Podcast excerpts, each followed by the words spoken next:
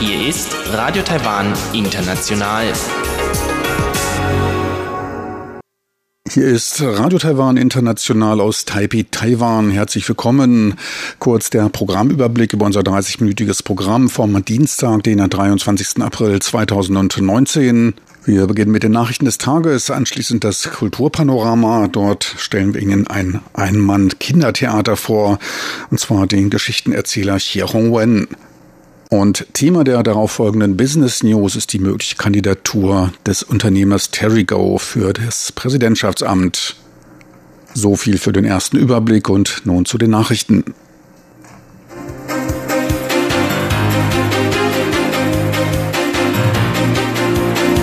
Hier ist Radio Taiwan International mit den Tagesnachrichten vom Dienstag, den 23. April 2019.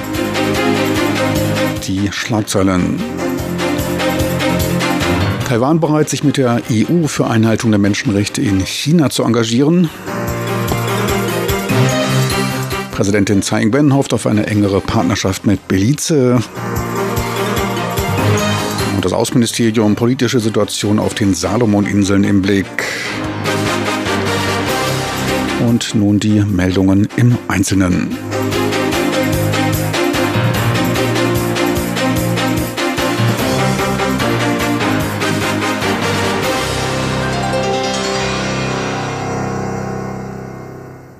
Das Außenministerium brachte am heutigen Dienstag seine Bereitschaft zur Zusammenarbeit mit der Europäischen Union zur Verbesserung der Einhaltung der Menschenrechte in China zum Ausdruck.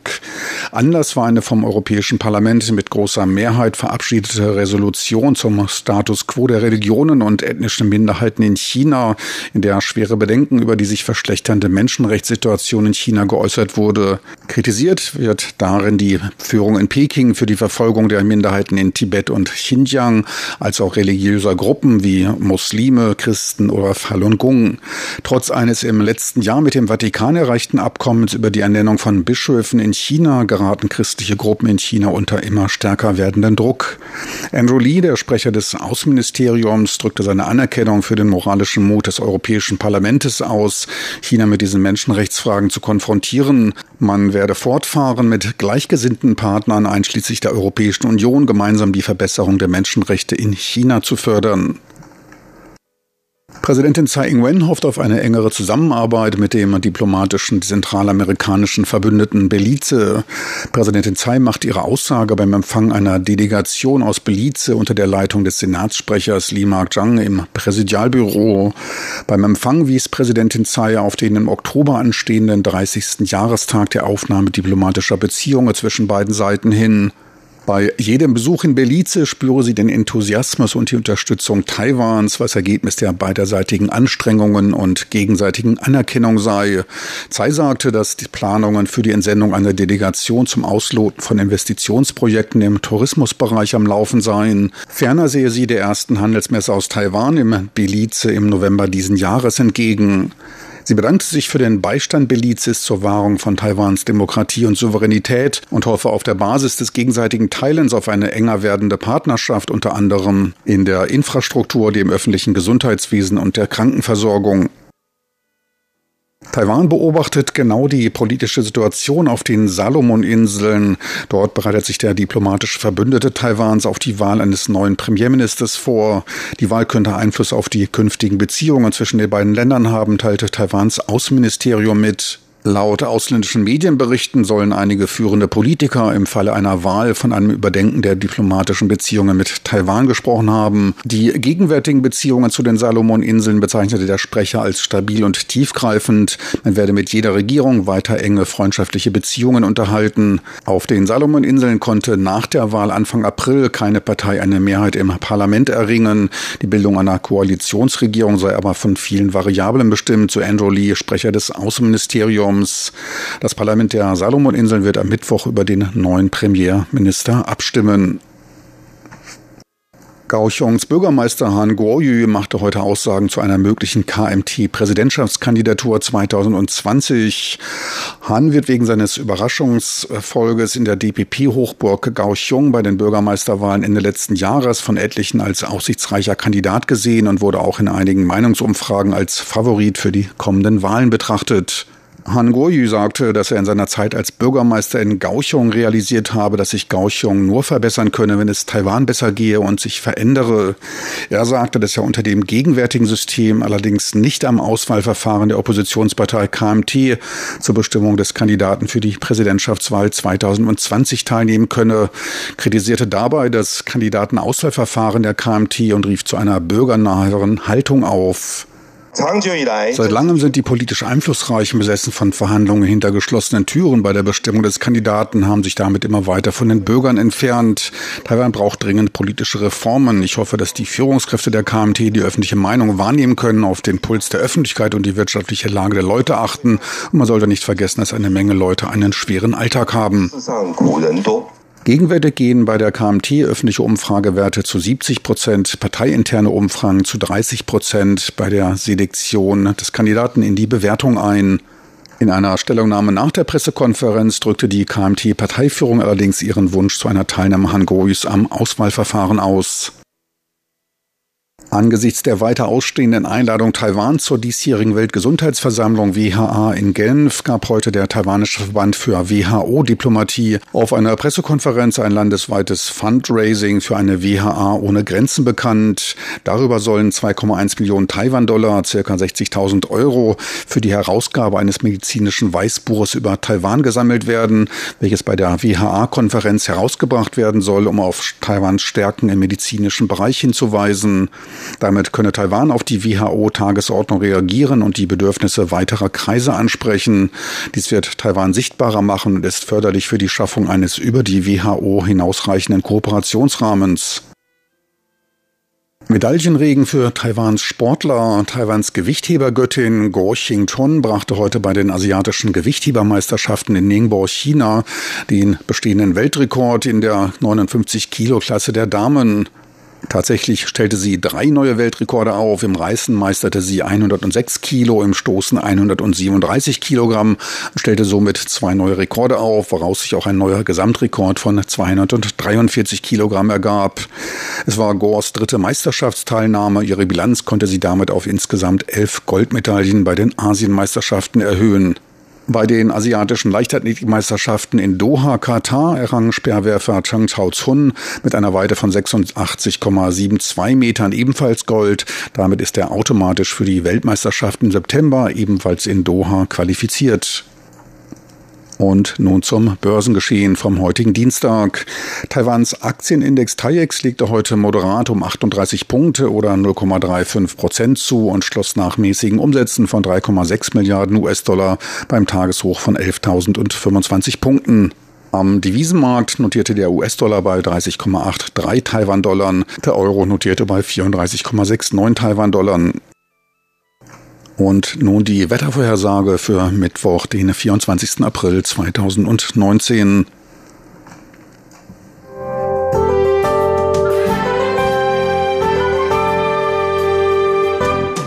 Das Wetter.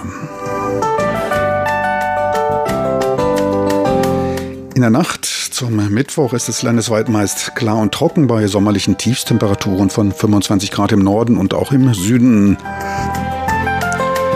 Auch tagsüber dann morgen ein weiterer sonnig heißer Tag mit Höchsttemperaturen von 35 Grad Celsius in Taipei. Im Süden ist es mit maximal 32 Grad deutlich angenehmer.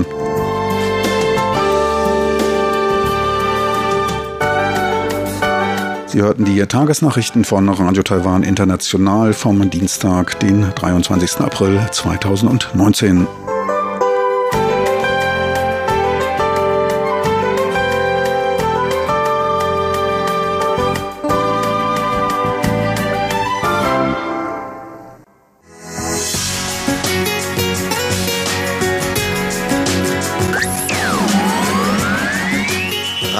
Taiwan, international aus Taipeh.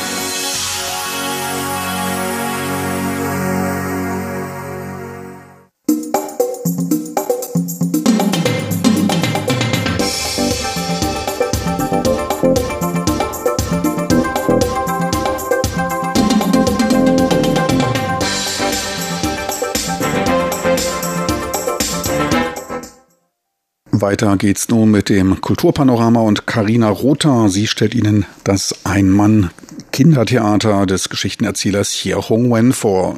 Genaueres nun von Karina Rother im Kulturpanorama. Kulturpanorama auf RTI.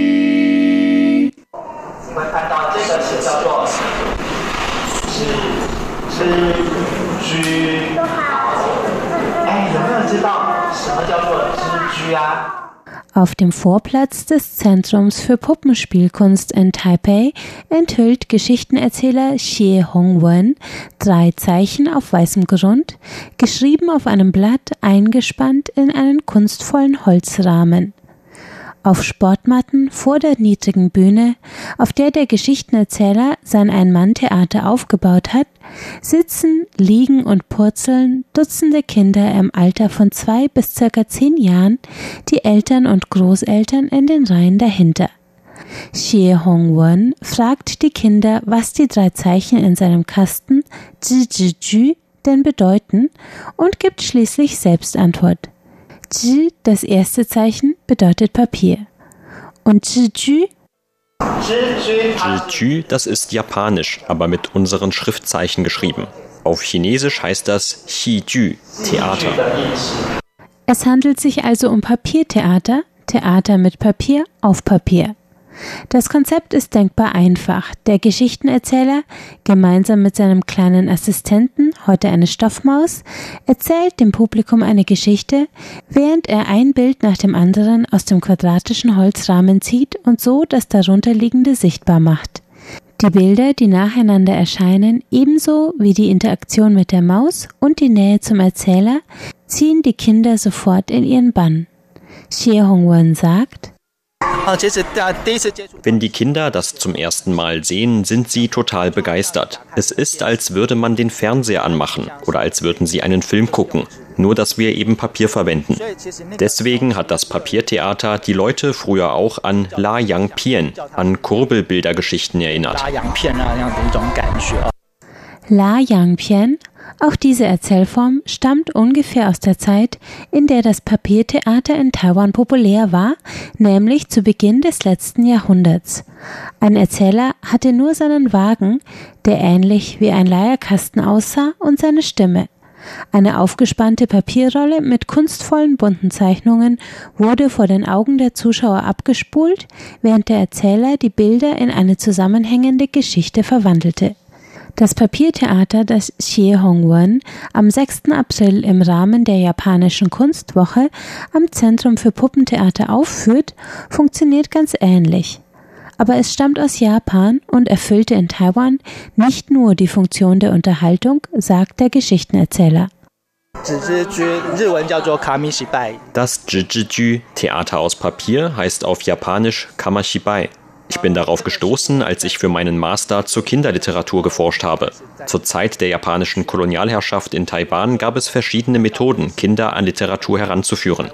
Zum Beispiel hat man in Schulen Reime für Kinder unterrichtet. Und das Zhizhiju war eine weitere Methode.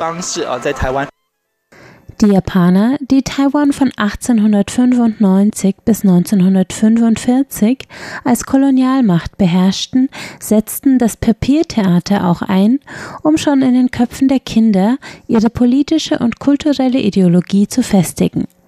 Kominka, Japanisierung, nannten sie die Bestrebung, besonders zur Zeit des Zweiten Weltkrieges, die Loyalität und den Gehorsam der kolonialen Untertanen zu sichern. Die Japaner betrieben damals die sogenannte Japanisierung, eine kulturelle Assimilation der Kolonialgebiete. Und da wurde das Papiertheater zu einem wichtigen Werkzeug, um ihre Kultur zu verbreiten. Nach der Übernahme Taiwans durch die Kuomintang-Regierung verschwand das Jijiju langsam aus der kollektiven Erinnerung. Erst seit einigen Jahren entdecken in Taiwan Künstler und Pädagogen diese direkte und bezaubernd einfache Art, Geschichten zu illustrieren, wieder. Xie Hongwen ist einer von ihnen und ihn stört die Verknüpfung des Jijiju mit der japanischen Kolonialzeit nicht. Es gibt einige Kunstformen, die sind länderübergreifend. In Taiwan gibt es einige Feindseligkeiten gegenüber Japan, weil Taiwan früher von den Japanern kolonialisiert wurde. Aber ich finde, Kunstformen wie das Jijiju können grenzübergreifend sein, weil sie vor allem dazu da sind, die Fantasie von Kindern anzuregen. Xie Hongwen ist kein hauptberuflicher Geschichtenerzähler. Der in Taoyuan lebende Anfang 30er ist Literaturwissenschaftler, arbeitet zu Kinderbüchern und kollaboriert mit diversen Vereinen, die Kinder an Geschichten, Lesen und Kinderbücher heranführen. Für die japanische Kunstwoche des Zentrums für Puppentheater hat er mit einem Arbeitskreis zur Förderung von Kinderliteratur der Lin Zhonglong Gedächtnisstiftung zusammengearbeitet. Ein anderer Verein zur Förderung von Kinder- und Jugendliteratur brachte Xie Hongwen vor einigen Jahren dazu, selbst das Jijiju zu lernen und aufzuführen. Als ich meine Dozentenstelle an der Untech-Universität in Yunlin antrat, lernte ich Frau Tang Li Fang aus dem Yunlin Storyhouse kennen. Sie hatte das Papiertheater wiederentdeckt und war gerade dabei, es wieder zu beleben, indem sie es im Yunlin Storyhouse einsetzte, um Geschichten zu erzählen. Ich fand es auch eine sehr interessante Kunstform, die ich lernen wollte. Als ich dann wieder nach Taoyuan zurückkam, setzte ich immer öfter das Papiertheater als Mittel des Geschichtenerzählens ein. Das Yunlin Story House ist ein 1920 erbautes Anwesen im klassischen japanischen Stil im Zentrum des Kreises Yunlin in West-Taiwan.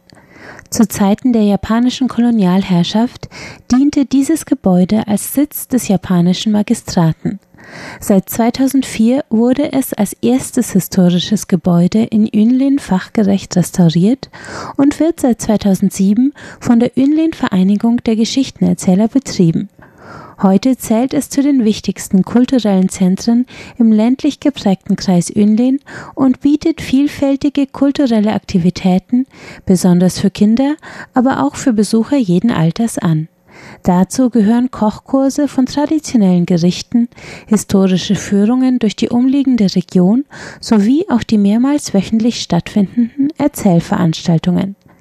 Es ist kein Wunder, dass das Yunlin Story House mit seiner charakteristischen japanischen Architektur und historischen Wurzeln in der Kolonialzeit auf das Jijiju, das japanische Papiertheater, zurückgriff, um seine kleinen Besucher an das Live-Erleben von Geschichten heranzuführen.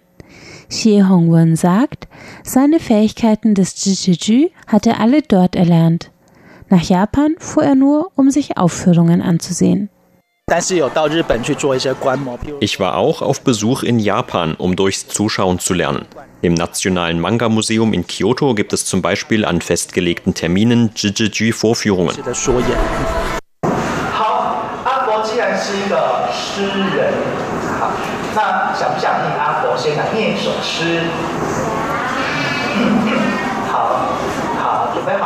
Für den heutigen Nachmittag vor dem Zentrum für Puppenspiel in Taipei hat sich Xie Hongwen eine weltweit bekannte Kinderbuchgeschichte ausgesucht. Frederick, ein Kinderbuch des italienischen Autors Leo Leoni, in dem die Feldmaus Frederick Sonnenstrahlen, Farben und Geschichten für den Winter sammelt, anstatt Nüsse und Körner wie seine Artgenossen.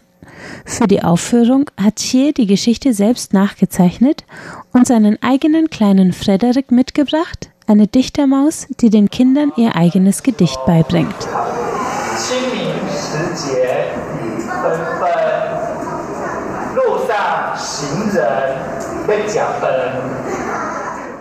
Dass für Auftritte wie die von Xie Hongwen genügend Budget und Interesse vorhanden ist, liegt an einer neuen Kulturpolitik, die Taiwans traditionelle, vom Aussterben bedrohte Kunstformen wie Puppentheater und Geschichten erzählen, wieder neu zu beleben und zu fördern versucht.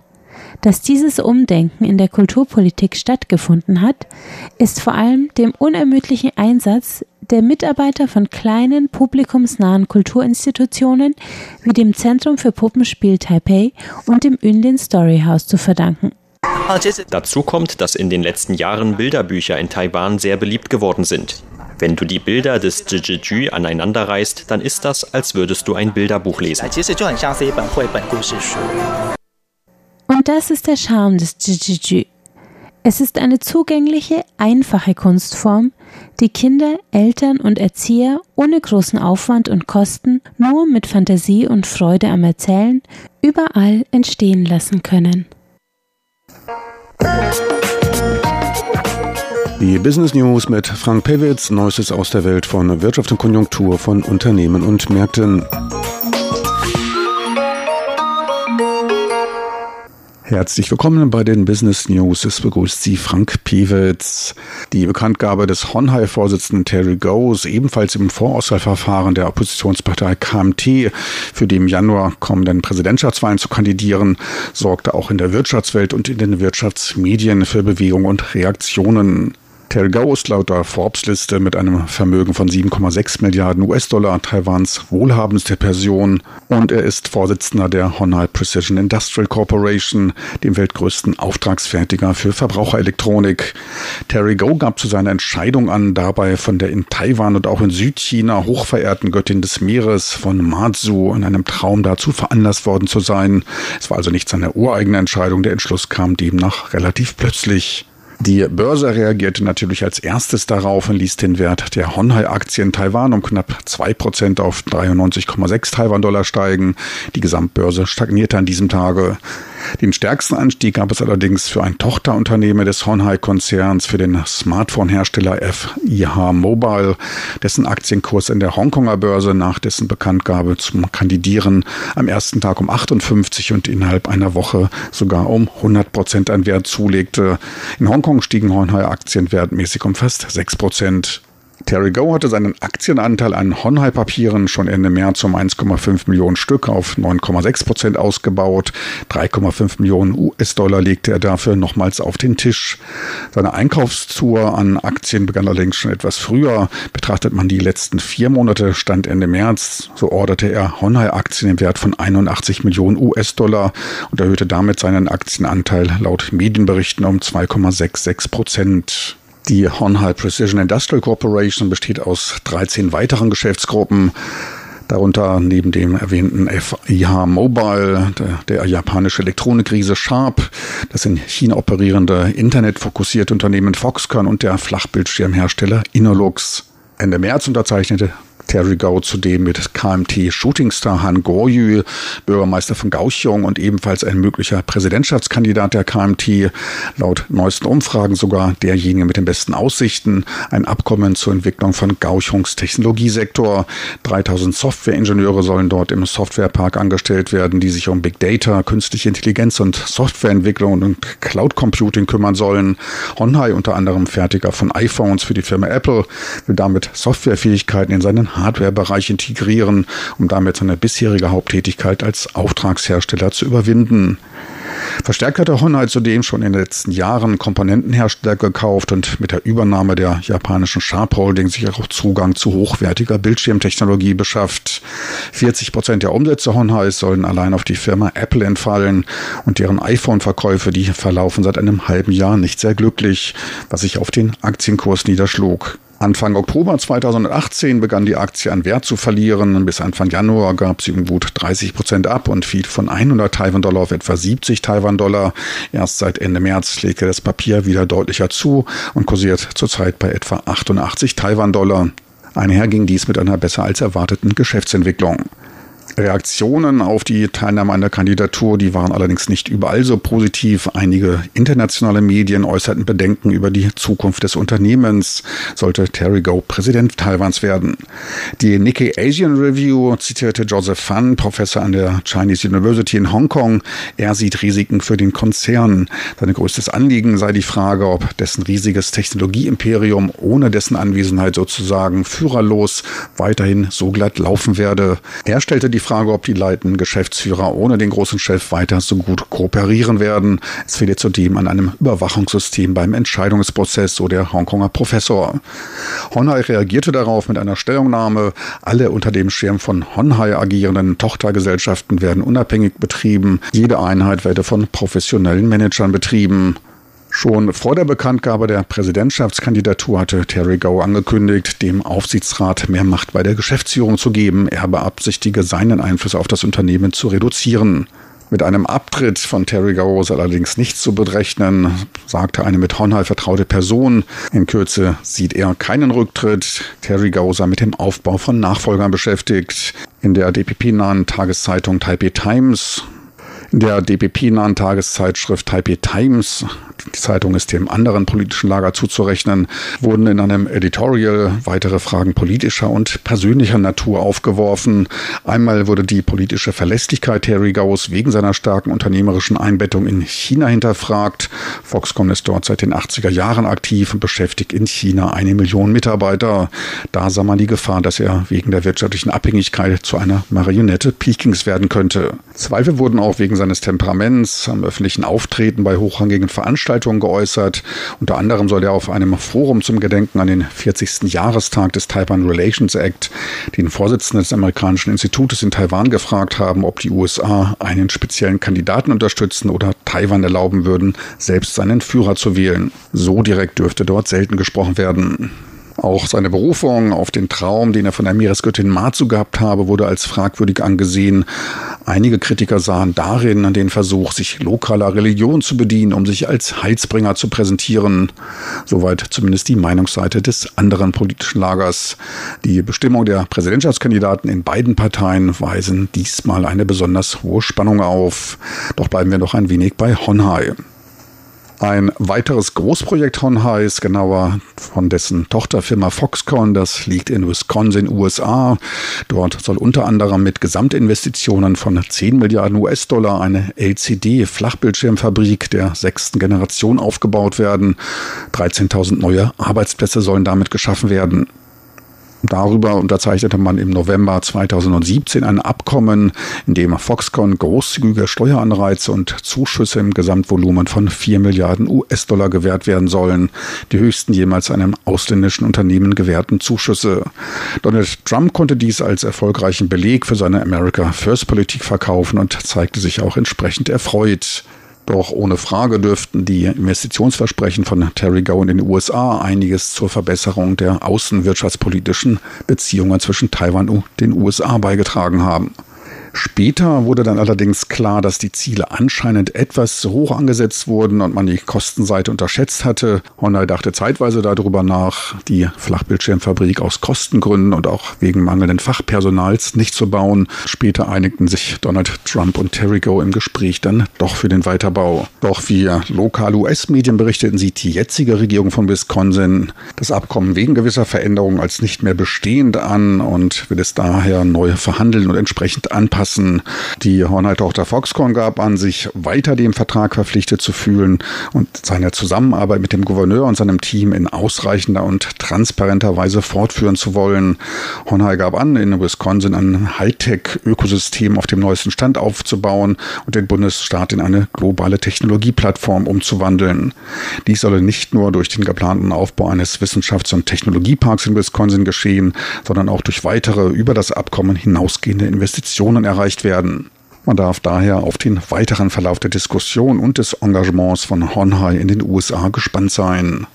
Noch ein paar Unternehmensdaten zu Honhai. Der Umsatz belief sich im letzten Jahr auf 172 Milliarden US-Dollar, der Nettogewinn auf 4,2 Milliarden US-Dollar, was einer Profitmarge von 2,44 Prozent entspricht. Die Erwartungen der Analysten wurden damit übertroffen. Honhai konnte die schwächere Nachfrage nach iPhones durch Kostensenkungen kompensieren. So viel für heute von den Business News mit Frank Piewitz. Besten Dank fürs Interesse. Tschüss und auf Wiedersehen. Bis zur nächsten Woche. Die Business News mit Frank Pewitz, Neuestes aus der Welt von Wirtschaft und Konjunktur von Unternehmen und Märkten. Meine lieben Zuhörer, das Programm von Radio Taiwan International vom Dienstag, den 23. April 2019, neigt sich dem Ende zu. Diese Sendung als auch weitere Informationen und Sendungen sind übrigens auch online abrufbar. Dort einfach in den Browser de.rti.org.tv eintippen. Damit verabschiede ich von Ihnen mit nachosterlichen Grüßen, Ihr Team von Radio Taiwan International.